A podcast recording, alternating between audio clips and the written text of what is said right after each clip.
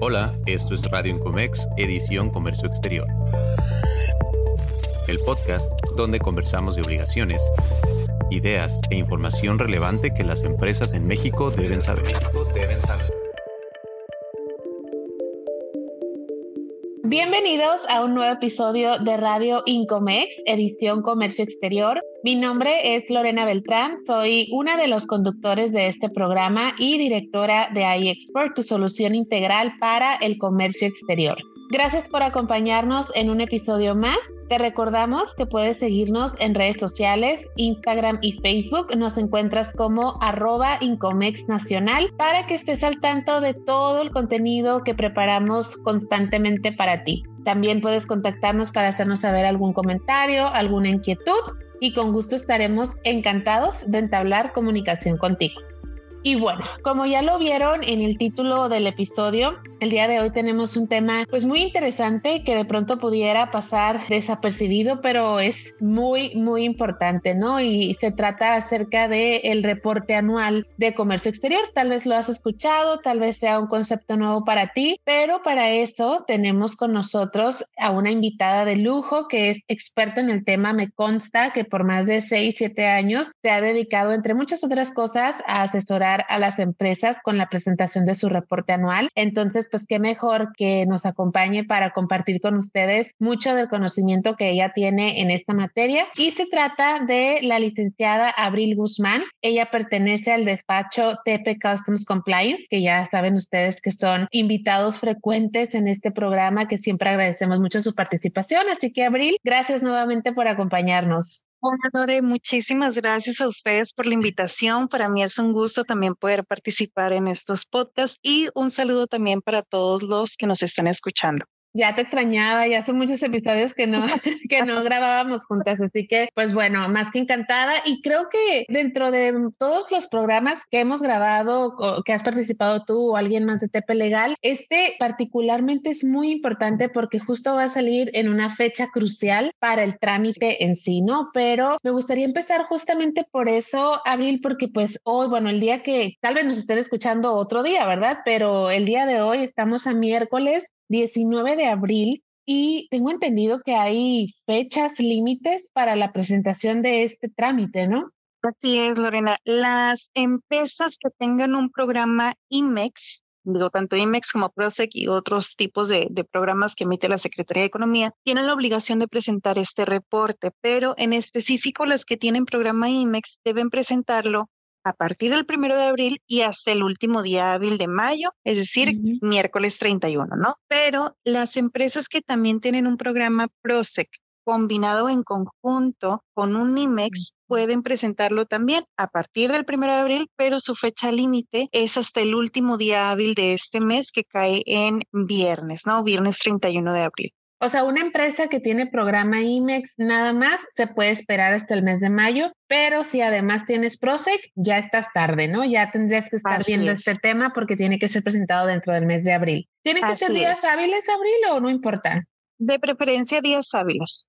Días hábiles. Ok, ya habiendo tenido en mente las fechas para que si nuestra audiencia nos está escuchando puedan ponerlo cartas en el asunto, ¿no? Y atenderlo a la brevedad posible. Pero ya entrando más en materia para poder desglosar de qué se trata el reporte anual, he visto también que a veces, de hecho, justo hace unos días me llegó un boletín por parte de Incomex en donde se da aviso de este tema también, ¿no? Eh, y mencionaban como unas siglas. ¿Cómo es la manera común en la que se habla del reporte anual? Así es. De hecho, habitualmente vemos como tal que dice RAOSE que son las siglas del reporte anual de operaciones de comercio exterior, ¿no? Y por ende, todos aquellos que ya están bastante familiarizados con el tema, pues identifican principalmente que se trata del reporte para efectos del programa IMEX, PROSEC, entre otros, ¿no? Pero aquellas personas que están apenas sumergiéndose en el mundo de comercio exterior o en el área o departamentos de comercio exterior dentro de una empresa maquiladora con esos programas, sí me ha tocado que pregunten, ¿no? Oye, pero el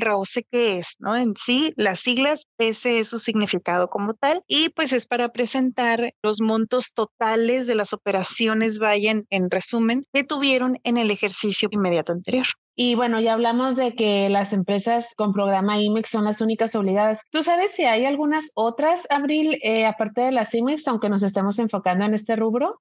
IMEX y PROSEC. Y también mencionando, ¿no? Hay empresas que tienen el programa Altex, Essex, Pitex, que también tienen la responsabilidad de cumplir con la presentación de este reporte de comercio exterior, pero en específico aquellas empresas que tienen programa, como lo mencionaba en, en un principio, IMEX, IO, PROSEC, y que tienen también una certificación de IVA y EPS, pues deben presentar esta, esta información en tiempo, ¿no? Ok, igual si alguien con Altex, Essex, Pitex, creo que son los tres que mencionabas, de nuestra audiencia que lo tenga, pues podrían apoyarse con ustedes, ¿no? Por parte del despacho para recibir soporte o asesoría. Así es. Muy bien, Abril. Y el tema de la presentación del reporte anual, hemos visto que la autoridad, pues desde hace muchos años, hay algunos trámites que los manda de manera digital, pero hay otros que siguen siendo de manera por decirlo así, a la antigüita, ¿no? En papel y mándalo por mensajería. ¿Cómo se presenta o dónde se presenta el reporte anual de operaciones de comercio exterior? Pues ya desde hace varios años, si no mal recuerdo, desde 2006, 2007, la fecha, este reporte anual se presenta en medios electrónicos, ¿no? Y al día de hoy, desde hace un par de años, se presenta a través de BUSEM, que para los que no identifiquen muy bien BUSEM, también se le conoce como ventanilla digital o ventanilla única de comercio exterior mexicano. Ok, ahí nada más hay que entrar con tu fiel y, ya va a aparecer alguna opción. Ingresas con tu fiel, bien conocida como de firma, tus datos ¿no? De, de, usuario y contraseña también aplican. Ingresas al apartado en donde se hace el registro de la presentación de este trámite para poder presentar tu reporte anual, ¿no? Muy bien. Tú que es ya que lo has presentado muchas veces, ¿no? Tenemos clientes, por ejemplo, en eXport, que para los que nos están escuchando, pues en eXport, entre muchas otras cosas, tenemos lo que es el sistema de anexo 24. Pero te pregunto, ¿qué se presenta en el reporte anual? ¿Por qué te pregunto esto? Porque, digamos, del 100% de los clientes que tenemos con el sistema de control de inventarios de anexo 24, te podría decir que la minoría o tal vez la mitad nos llegan a pedir reportes o apoyo con reportes del sistema para presentarlo. Entonces digo, pues no todos lo sacan de sus de comercio exterior o lo hace el contador, o sea, ¿qué es lo que se presenta? ¿De quién es la responsabilidad? En realidad, cuando eres solamente empresa IMEX, lo voy a dejar así muy muy en concreto.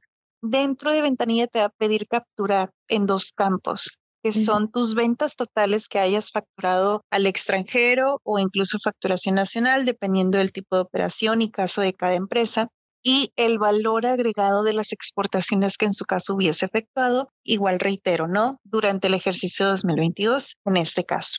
Y cuando eres solamente PROSEC, son las ventas totales, como menciono, y el total de las exportaciones agregando otros datos como total de importaciones, entre otro tipo de información, digo, dependiendo del tipo de, programa, tipo de empresa y tipo de operación que, sostengo, ¿no? Esta información habitualmente la tiene el Departamento de Finanzas, Contraloría, incluso administración, ¿no? Dependiendo de cómo esté designada esa parte dentro de la organización pero dentro en sí de, de Busem, digo, se pueden basar en distintos datos informativos, ¿no? Puede ser incluso desde el data stage, puede ser incluso desde su declaración anual que hubiesen presentado, entre otros, ¿no? Digo, depende del caso de cada empresa.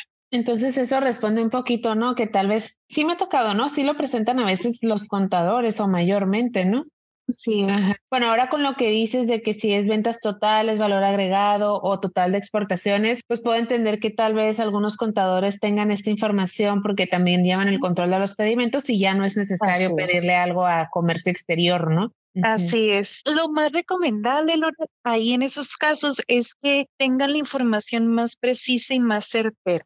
¿no? Viene siendo desde lo que ya hayas presentado en el SAT hasta tus operaciones dentro de lo que es el data ¿no? Ok, muy bien. Ahora entiendo. Ahora sí que depende de cada empresa a quién se le asigna esta responsabilidad, ¿no? Pero sí creo que es muy, muy importante que todos, al menos los involucrados directos, estén conscientes de las repercusiones que vamos a hablar de ellas más adelantito en caso de que no se llegue a presentar, ¿no? En iExport rebasamos la barrera de un anexo 24 tradicional con una plataforma web. Gracias a la calidad de nuestros sistemas, una cultura de innovación tecnológica y el compromiso con el servicio al cliente, tenemos la confianza de más de 400 empresas en México. Solicita una demostración virtual impartida por expertos en comercio exterior. Visita nuestra página iexport.com y síguenos en redes sociales para informarte de próximos eventos. Nos encuentras como iExport Software en Instagram. Sigue disfrutando del episodio.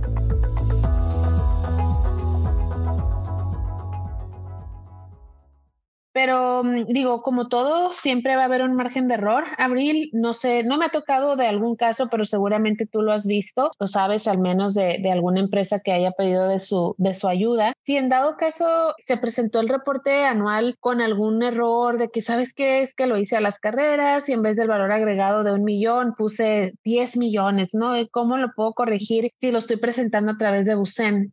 Qué bueno que lo mencionas así, Lore, porque algo muy importante a considerar también al momento en que el usuario esté haciendo el registro de los datos o información de su reporte anual es que la captura debe ser en miles de pesos, ¿no? Y voy a tomar esto como ejemplo. ¿Qué pasa si capturas en millones y es un monto que ni siquiera corresponde a una cifra similar a la que te corresponde, ¿no? Ahí en ese caso, Digo, el RAUSE no se puede modificar dentro de USEM. Lo que procedería es que notifiquen a Secretaría de Economía a través de alguno de sus correos, igual por ahí se los podemos compartir. Y esto dentro de los primeros cinco días hábiles en que presentaste tu reporte, ¿no? Y decir, ¿sabes qué? Esta es mi situación, se presentó con este error o, alguna situación adicional que haya tenido la empresa por el cual está identificando que su reporte anual tiene alguna inconsistencia dentro de su información, ¿no? Ok. Entonces, por ejemplo, si mi valor de agregado fue de un millón de pesos, yo tendría que dividirlo entre mil para poder poner el número en el reporte. Así es. Sí, sería, por ejemplo, o sea, si fuera un millón, lo reduces a 100 mil, ¿no? Ah, ok, le quitó un cero. Muy bien. Entonces, pues bueno, ahí está. Digo, ya cualquier duda también pueden acercarse con Abril. Más adelantito vamos a, a poner sus datos y pues que sepan que hay salvación en caso de cometer errores, nada más pues respetando los plazos, ¿no? Como ya dijo Abril, cinco días hábiles a partir de la presentación del informe. Ahora, Abril, si digamos, si tengo PROSEC y lo estoy presentando el 28 de abril, si mis cinco días hábiles ya tocan el mes de mayo, o sea, ya se excedió mi fecha límite, no importaría, ¿verdad? Porque mi presentación como tal sí la hice en tiempo. No sé si me explico. O sea, si yo tengo hasta el 31, hasta el 30 de abril para presentar el reporte y lo presenté el 28, cometí un error y mis cinco días hábiles se, se cumplen hasta el siguiente mes y lo mando el día 4, ya es primero o segundo de mayo, ¿tendría oportunidad aún porque la presentación quedó en tiempo? Así es, es ah, independientemente, digo, la obligación e, es presentar tu reporte al menos hasta el último día hábil de el mes de abril, en este caso si fuese PROSEC, ¿no? Y no hay problema, como comentas, al quinto día hábil siguiente, independientemente de la fecha en que hubieses presentado tu reporte, se puede proceder con esa notificación sin problema. Ok, muy bien. Y bueno, ahora vamos a la parte mala, ¿no? Que ya, a las consecuencias, mejor dicho, para no decirle así como lo malo, digo, es una consecuencia de la falta de, de cumplimiento, ¿no? ¿Qué pasa si no, si no sé, tuve rotación de personal o mi personal iba egresando, ni idea tenían que lo tenía que hacer, no lo presenté? ¿Qué pasa? Si no lo presentaste en tiempo, el programa quedaría suspendido de forma automática e inmediata, ¿no? Es decir, si eres IMEX y PROSEC y no presentaste tu reporte anual el último día hábil del mes de abril, pues para el día siguiente ya está suspendido tu programa, ¿no?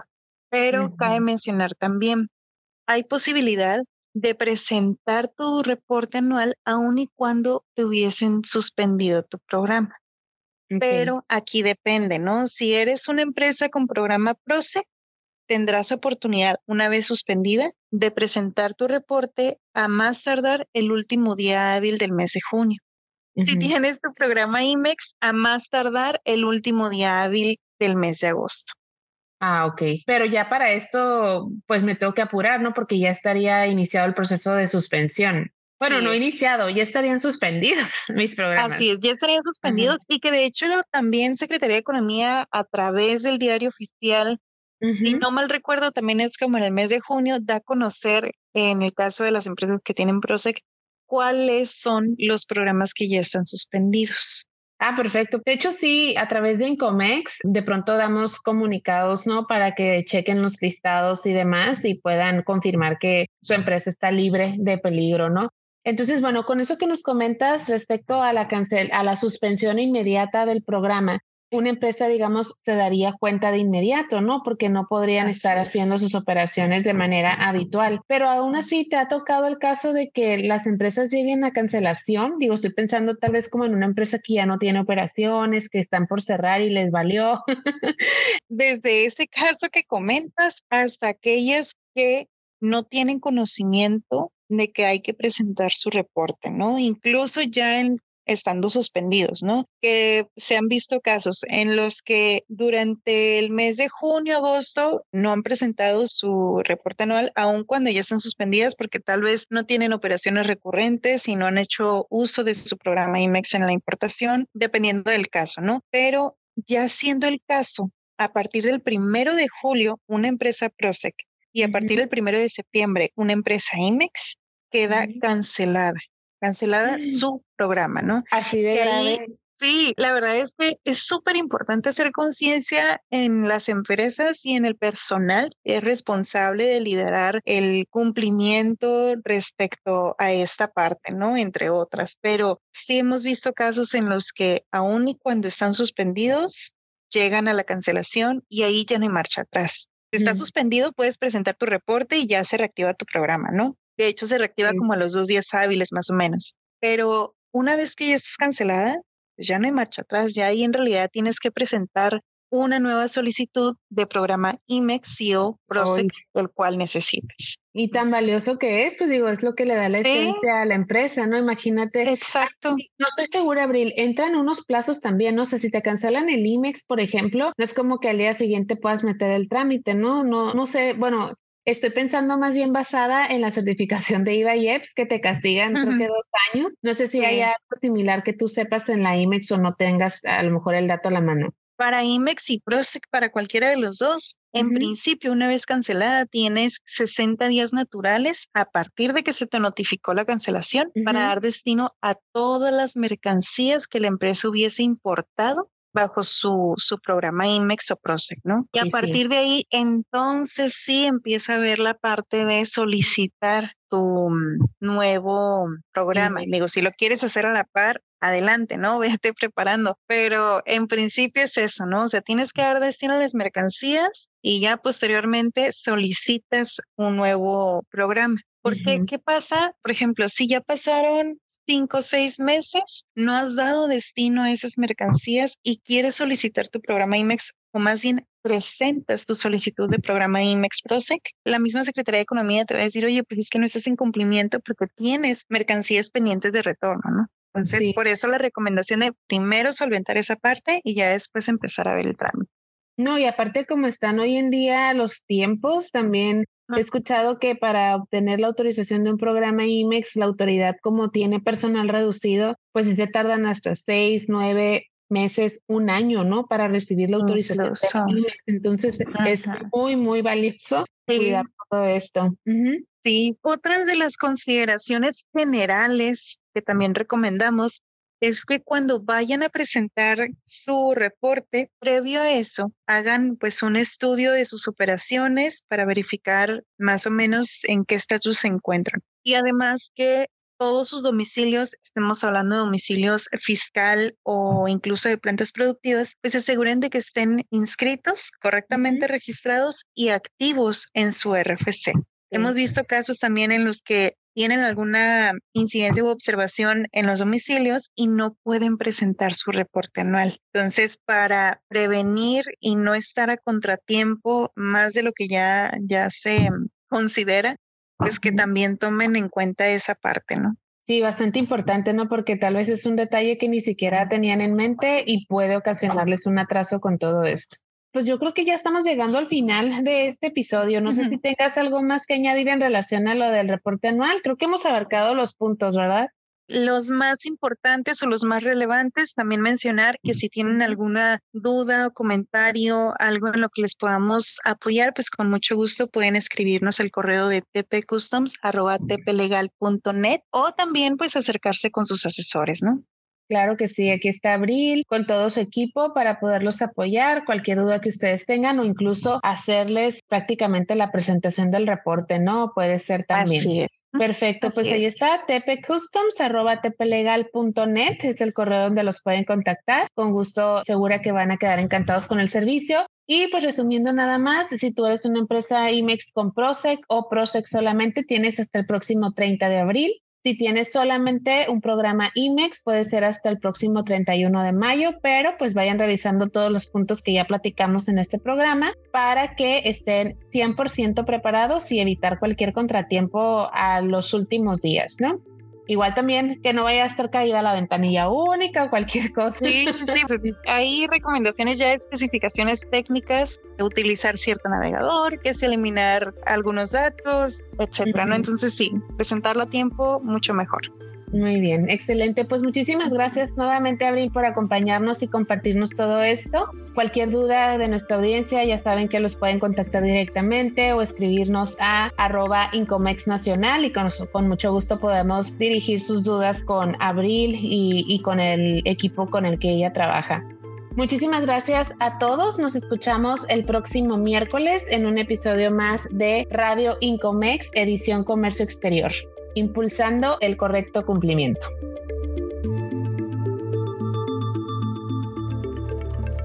Hemos llegado al final de este episodio. No olvides suscribirte a este podcast en Spotify, Amazon Music y Google Podcast. Para mantenerte informado sobre este y otros temas, visita nuestra página web y nuestras redes sociales. Hasta la próxima.